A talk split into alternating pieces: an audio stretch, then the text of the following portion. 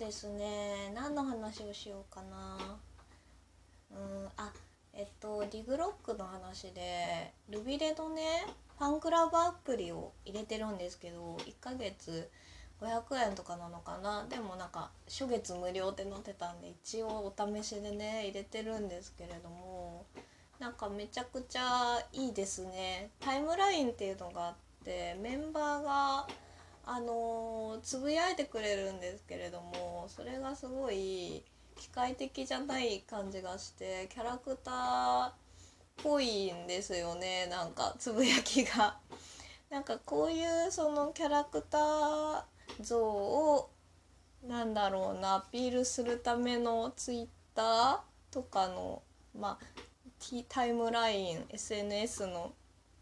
手法って多分歌プリとかだと思うんだけどちゃんとつぶやく時間だとか回数とか、まあ、内容だとかが本当にキャラクターになっててあれってどうやって決めてるんですかね。まあきっと何時にこの人がこれをつぶやくみたいのをねあの設定してるんだろうけどあのツイッターでは多分なんか多分スタッフさんいるんだろうなっていうのありましたね。たまに間違ってたりしたから。うん。まあでもファンクラブアプリルビレのファンクラブアプリはそんな感じなのかな。でコメントとか「いいね」とかもできるので一応全部ね「いいね」とコメント返してるんだけど。なんかあかねさんはやっぱりなんかね写真猫の写真だけとかあげてたりして私やっぱりあかねさん嫌だわって思いながら。いや好きだけどね。それでねそんなあかねさんのつぶやきの後に黒野があのなんかすっごい真面目な文章でそのなんだろうな。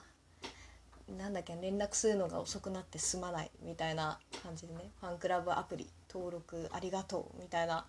すごい真面目なつぶやきの後の方に「あの猫かわいいですね」ってあかねさんのポスト内容に触れるっていうのとかでなんかねその後にあの夕飯の話とかを次の日とかかなにしててでなんか「あかねさんも美味しい」っと喜んでましたみたいなことをつぶやくみたいな。みんながあかねさんみんなじゃないか。黒野があかねさんを話題に出してくれる。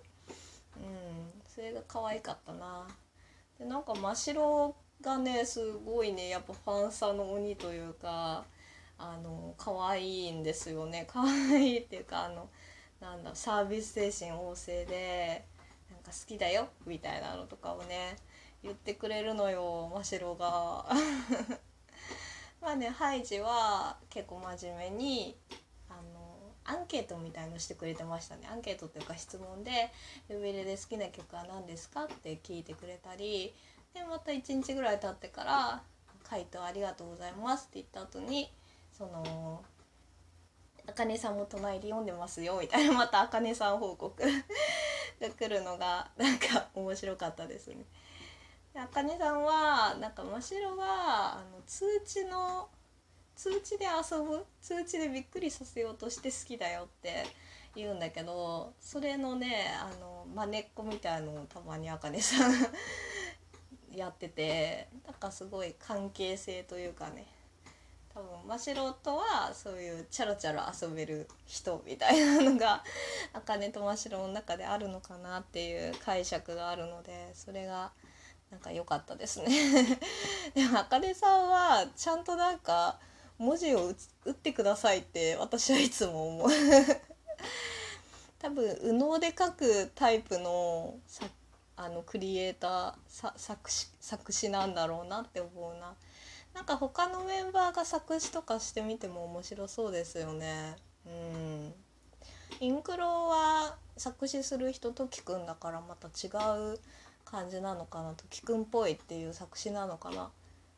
なんかインクロはそのつぐみちゃんのためにというかねつぐみちゃんを輝かせる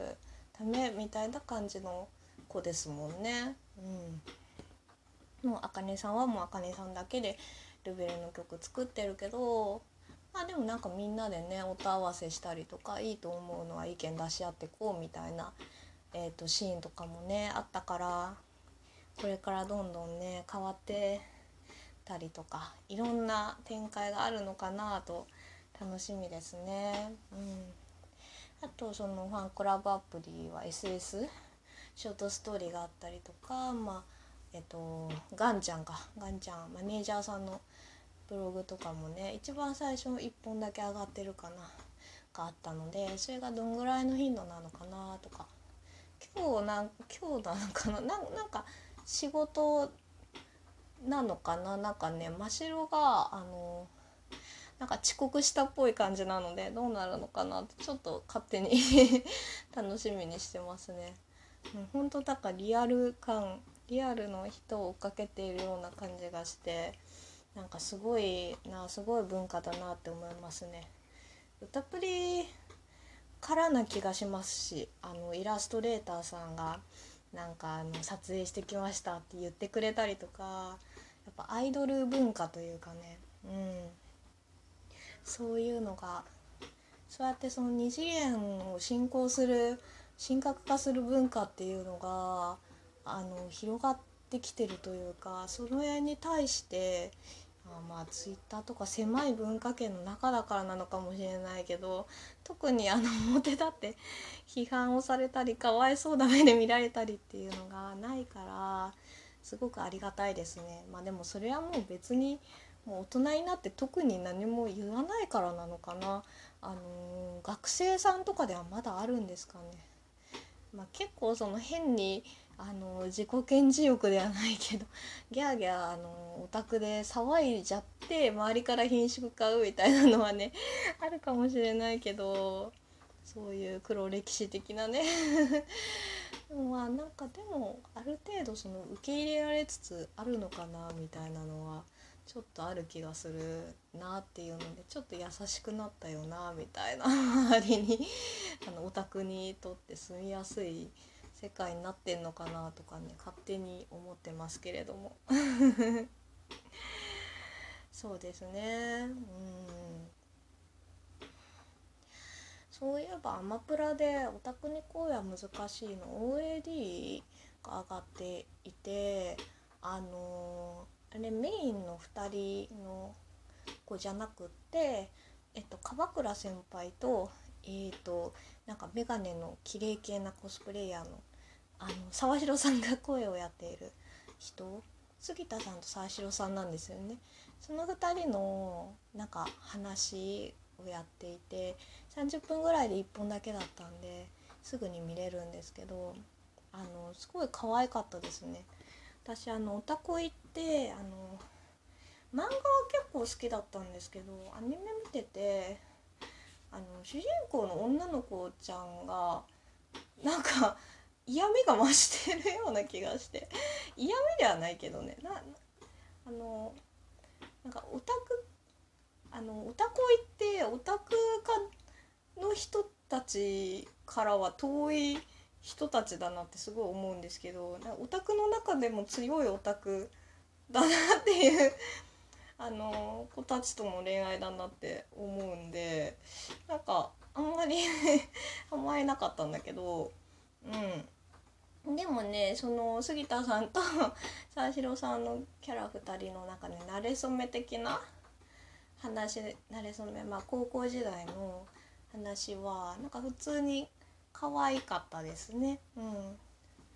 なんか杉田さんが高校生やってるってだけで結構面白いというかあすごいって思うしあ沢城さんもだけどうんでもちゃんと2人とも高校生で可愛い感じでやっててうんまあテンポがすごいいいですしねでもまだああいう作品が人気出るっていうことはオタクであることを隠したい恥ずかしいみたいな思想もまあ一定以上あるのかな。なんかオタクかオタクじゃないかっていうよりもなんかリア充か陽キャか陰キャかみたいなあのなんだろう論争とななんですかね確実みたいのがなんか絶対にあるよなって思っちゃいますね。なんか私声優さん好きなのって多分陰キャだからだといや声優さんの中でも陽キャっぽい人もいるけれど。も で俳優さん業界若手の俳優さんとかに行かないのってなんか陽キャ感がすごいからなんだよなってすごいなんか自分のなんだろうななんか コンプレックスというかそういう暗い部分とかをなんか思い出しちゃいますねすごい面倒くさい部分がね。うんまあまあみんなみんないいと思うけれども ではではありがとうございました。